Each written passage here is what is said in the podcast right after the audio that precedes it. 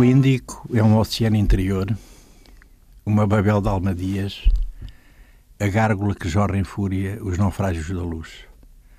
E nós, catanados do sonho, ainda teimando o canto na voz do milho, vê das casas chambucadas pelo vento, pássaros bêbados é o que somos, no voo e mergulho sobre o abismo.